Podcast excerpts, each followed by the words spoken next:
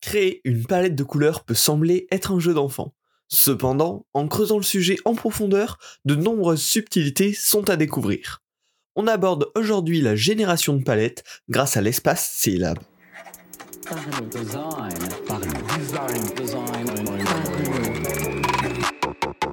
La saison 5 de Parlons Design est propulsée par ZK4S Theory, le site des product designers. Salut, c'est Romain Vinchna, bienvenue dans Parlons Design. Aujourd'hui, on va parler donc de génération de palettes de couleurs, notamment avec l'espace colorimétrique Syllab. Euh, alors voilà, on va se faire une petite overview tous ensemble de comment on peut générer des palettes de couleurs, pourquoi il y a certains euh, modes, on va dire, qui sont mieux que d'autres. On va explorer ça. Alors déjà, de quoi je parle quand je vous dis une palette de couleurs? Pour moi, c'est un ensemble très large de couleurs qui sont harmonieuses entre elles, qui sont euh, ouais, qui sont cohérentes entre elles, tout simplement. les cas d'usage, ils sont hyper nombreux. Ça peut être des projets d'illustration. On a besoin d'une grande palette de couleurs dans laquelle on va pouvoir piquer de manière simple au lieu de faire au, color picker euh, général à chaque fois. Euh, si on veut faire une interface, il y a forcément besoin bah, d'une palette de couleurs dans laquelle on va pouvoir piocher. C'est beaucoup mieux, euh, c'est beaucoup plus sûr en tout cas quand on travaille d'avoir une palette de couleurs qui est disponible et de l'utiliser plutôt que de choisir ses couleurs à la mano dès qu'on a besoin d'une nouvelle couleur. Et bien sûr, dans le cas de la création d'un design system, ben, avoir une palette de couleurs primitives hyper large à l'origine, c'est hyper intéressant parce que derrière on va pouvoir euh, ben, avoir anticipé en fait plein de cas potentiels futurs et en s'assurant que tout restera cohérent. Ce qui est important dans cette définition que je vous donne de palette de couleurs, c'est que la palette de couleurs est différente à mon sens de la vraie palette de couleurs utilisée dans le projet. Euh, surtout dans le cas d'un design system, mais même dans le cas d'un projet d'illustration en fait, la palette de couleurs c'est une sorte de euh, color picker sur mesure pour le projet. C'est-à-dire que bah on a tous le color picker hein, qu'on connaît dans lequel on peut euh, avoir quasiment une infinité de couleurs. La palette de couleurs ça va être une sélection de couleurs déjà qui sont cohérentes entre elles, dans laquelle dès qu'on va avoir besoin d'une couleur on va venir piquer et on sera sûr qu'en fait elle sera cohérente avec toutes les autres parce que c'est pas une couleur random qu'on a pris dans un color picker, mais un ensemble de couleurs qu'on avait défini comme ok pour le projet dans lequel on va pouvoir piquer. Donc cette palette de couleurs dont je parle qu'on va générer ensemble aujourd'hui, elle est plus large que la vraie euh, palette réellement utilisée dans le projet. Mais voilà, c'est euh, c'est cet entre-deux. Et pourquoi c'est important euh, d'utiliser ce genre de palette de couleurs primitives? Ben, Ça assure d'avoir que des couleurs qu'on va utiliser derrière qui seront cohérentes entre elles.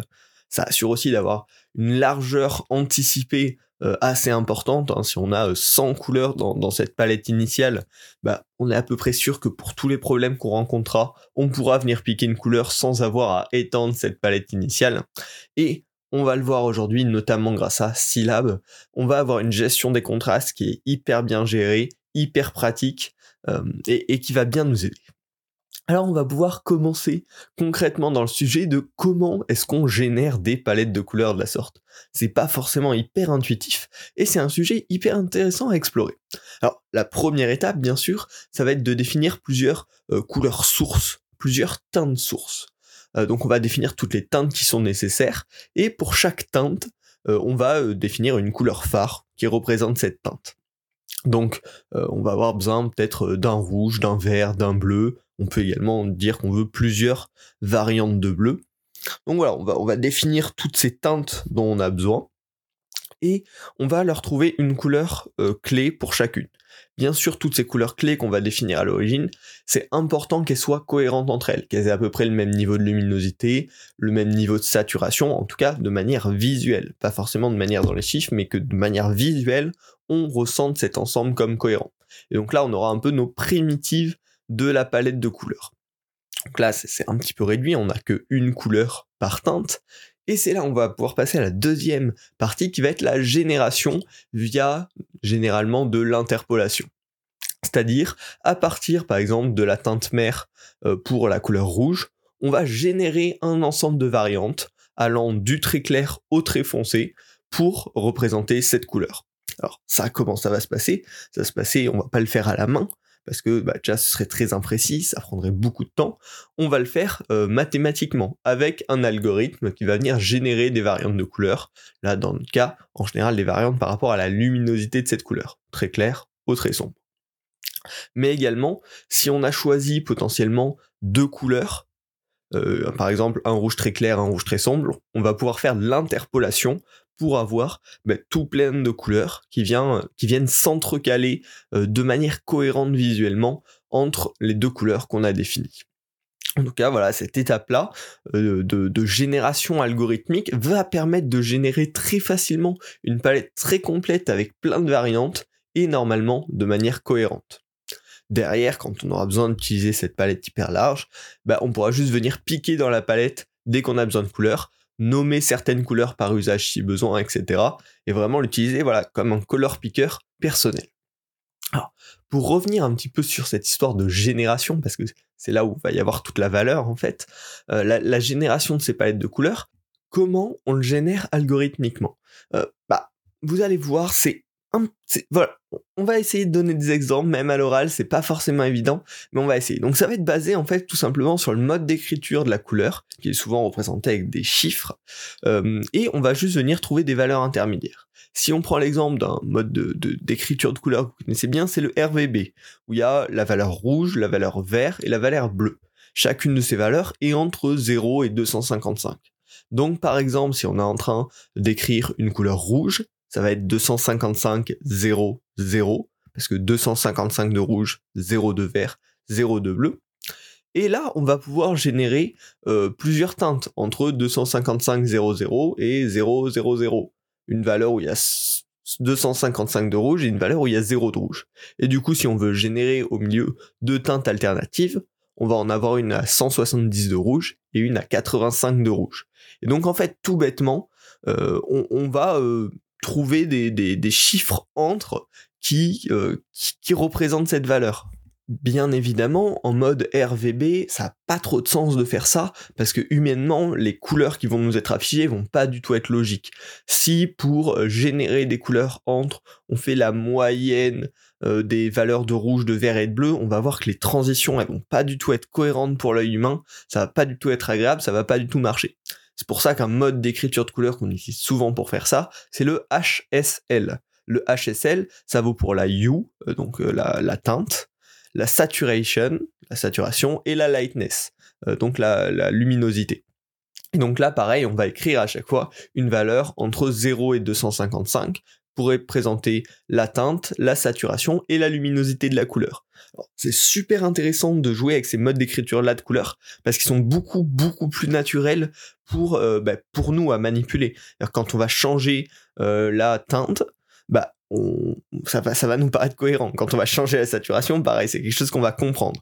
Et surtout, c'est des paramètres où si on en fait bouger un, bah, ça va pas changer la teinte de la couleur justement. On aura toujours la teinte constante qu'on ne bouge pas la valeur de la teinte. Et ensuite, on va pouvoir jouer avec les deux autres paramètres. Et donc là, c'est des choses où c'est hyper intéressante parce qu'en faisant comme ça de la génération algorithmique sur par exemple un rouge qu'on aurait écrit en HSL et on va faire varier le paramètre de luminosité, ben on va pouvoir avoir 10 rouges qui sont les mêmes rouges en termes de saturation et de teinte, mais qui sont plus ou moins lumineux. Et pareil, on va pouvoir jouer potentiellement sur le paramètre de la saturation pour avoir 10 rouges qui sont tout aussi lumineux et de la même teinte, mais avec des saturations différentes. Donc ça, c'est vraiment, je, vous, invite à découvrir, à tester ça, parce que c'est hyper intéressant de jouer avec en fait les trois paramètres de la manière dont on écrit la couleur pour générer des choses intéressantes visuellement. Donc ça, c'est une bonne façon de le faire, mais on va le voir, c'est pas la meilleure, parce que c'est pas cohérent pour l'œil humain notamment en termes de luminosité. C'est-à-dire par exemple un rouge à 50 de luminosité et un vert à 50 de luminosité avec le mode d'écriture HSL perceptuellement, nos yeux vont pas, vont pas voir que c'est la même luminosité.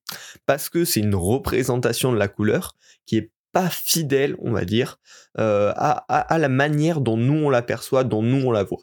Donc c'est super intéressant.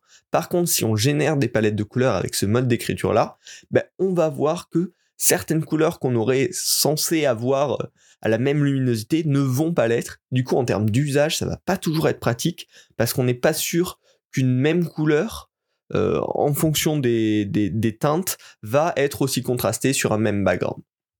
Mais bon, c'est une première approche. Euh, elle est en tout cas intéressante à expérimenter pour comprendre un petit peu euh, tout sujet de la génération de couleurs. Et c'est là où on va pouvoir euh, avancer un petit peu plus loin dans pourquoi il faudrait plutôt utiliser le mode d'écriture de couleurs qui s'appelle Syllab. Alors dans ce mode d'écriture de couleurs syllabes, on va oublier le si tout de suite parce qu'il n'est pas forcément utile dans la lecture, et on va s'attarder sur les trois lettres lab. Comme on l'a vu pour RVB, pour HSL, chaque lettre correspond à un des paramètres. Donc lab, le L correspond à la luminance, donc plus ou moins la luminosité, et le A et le B correspondent à des axes de décalage. Alors là, c'est pas très compréhensible humainement, mais en gros, c'est ça qui va permettre de se déplacer entre les différentes teintes. On voit que ça paraît pas très pratique pour les humains, parce que il y a sur trois paramètres, il y en a deux qui sont en tout cas pas euh, naturellement euh, lisible par l'humain sans, le voir, sans le voir directement. Par contre, ce qui est super intéressant, c'est que cet espace-là va être perceptuellement uniforme. C'est-à-dire tout ce qui a la même valeur de L, donc de luminance, semblera vraiment avoir la même luminosité pour l'œil humain. Toute couleur qui aura la valeur euh, de luminance à 50 nous semblera tout aussi lumineuse et toute couleur dans l'espace syllabe qui aura la valeur de luminance à 90 nous semblera tout aussi lumineuse. C'est-à-dire quand on va générer une palette avec ça, on aura des couleurs hyper cohérentes en termes de luminosité pour toutes celles qui seront au même niveau de luminosité. Et donc ça va être extrêmement pratique. En plus de ça, alors là, on en a parlé, pour définir la teinte, ça se joue entre la variable A et la variable B, qui sont des, axes de décalage. Euh, alors c'est pas très clair pour l'humain, par contre, on va avoir des transitions entre les couleurs qui sont extrêmement fluides. Si on regarde l'espace colorimétrique en entier, toutes les transitions de couleurs sont très fluides, et donc ça peut être aussi hyper intéressant pour générer euh, des teintes variées, mais qui sont hyper cohérentes, hyper agréables entre elles. Le second avantage avec l'espace syllabe, c'est que ça, du coup, assure un gros contraste. On l'a vu, c'est uniforme, tout ce qui a la même valeur de luminance est tout aussi lumineux pour l'œil humain. Donc, euh, si on se fait toute une ligne de couleurs avec une luminance de 20, bah, elles seront toutes aussi lisibles sur du blanc, par exemple. Et donc, on peut s'assurer des niveaux de contraste par valeur de luminance. Dans le cas d'un design system, c'est extrêmement pratique. On s'assure qu'une couleur avec une certaine luminance est OK en termes de contraste sur un background avec une telle luminance. Donc, extrêmement pratique et du coup finalement ça simplifie l'usage final de la palette on a une palette hyper cohérente visuellement, en tout cas pour l'œil humain, et c'est ça qui est important. Euh, mathématiquement, sur certains modes d'écriture, du coup, ce serait pas cohérent, mais là, avec ce mode d'écriture-là, il est hyper cohérent pour l'œil humain, et du coup, derrière, ça devient très simple d'usage pour nous, euh, et ça assure du bon contraste, de la bonne qualité, des bonnes couleurs cohérentes entre elles. C'est pour ça que c'est un mode d'écriture hyper intéressant. J'espère avoir réussi à vous transmettre quelques idées avec ce podcast. Si vous voulez aller plus loin, et avec là, avec ce sujet-là, c'est vraiment important de rentrer dans le concret, je vous ai préparé deux, trois outils. Euh, le premier, c'est accessible, accessiblepalette.com. Euh, c'est un site qui permet justement de générer des palettes de couleurs avec le mode d'écriture lab. Vous allez voir. Euh, je vous mettrai bien sûr le lien en description, mais vous allez dire vos différentes teintes, comme en fait comme on en a parlé hein, du, process de génération dans ce podcast, vous allez écrire vos différentes teintes de couleurs que vous souhaitez, et derrière ça va vous générer euh, plein de variantes de du plus clair au moins moins clair, et ça vous permet de découvrir le système. Si vous voulez tester quelque chose comme ça aussi, directement dans Figma, il y a le plugin Chromatic Figma qui est un peu hyper intéressant. Il permet justement de faire de l'interpolation de couleurs. C'est-à-dire vous allez lui donner un rouge très foncé, un rouge très clair, et lui, vous allez lui dire bah, génère-moi des couleurs qui viennent compléter la palette entre ces deux couleurs. C'est super intéressant parce que vous avez la main dessus. Vous allez pouvoir justement choisir est-ce que je veux le faire avec du HSL, est-ce que je veux le faire avec du syllab, est-ce que je veux le faire avec du LCH. Enfin voilà, il y a plein de modes d'écriture différents et en fait vous allez pouvoir changer dynamiquement et voir comment ça impacte les résultats des, couleurs générées. Et donc c'est un super plugin en fait pour comprendre comment fonctionnent ces générations de couleurs, quelles sont les différences entre les différents modes d'écriture. Donc pareil, je vous mettrai le lien en description. Euh, c'est vraiment un très bon premier outil pour comprendre tout ça, pour creuser tout ça. Alors, malheureusement, j'aurais aimé vous, présenter l'outil idéal euh, pour générer des palettes de couleurs comme ça, malheureusement, je n'en ai pas encore trouvé ni sur le web, ni dans les plugins Figma. Euh, il y avait un, blog post de, Stripe qui parlait justement comment ils avaient généré leur, système de couleurs avec Syllab et ils avaient un outil complètement dingue mais qui malheureusement reste en interne et pas disponible au grand public. En tout cas, je vous mettrai pareil le lien en description pour en apprendre plus. Voilà, c'était un podcast peut-être un petit peu compliqué. Euh, les ressources sont vraiment là pour compléter. Je vous invite à expérimenter, à tester comment ça marche, tout ça. C'est vraiment puissant euh, de comprendre les formats d'écriture.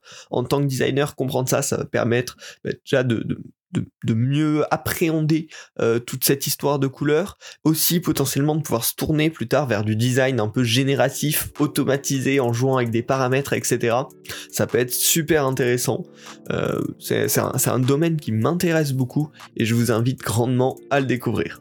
Si ce podcast vous a plu et que vous voulez qu'on revienne sur des sujets un petit peu plus tranquilles, je vous invite à vous abonner euh, au podcast sur la plateforme de votre choix.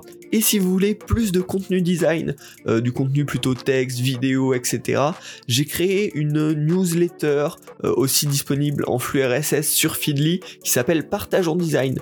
En fait, dès que je tombe sur un très bon contenu sur le design, en tout cas un contenu qui, moi, éveille ma curiosité et que, j'apprécie, je vous le partage, ça arrive direct dans votre boîte mail ou dans votre flux Feedly.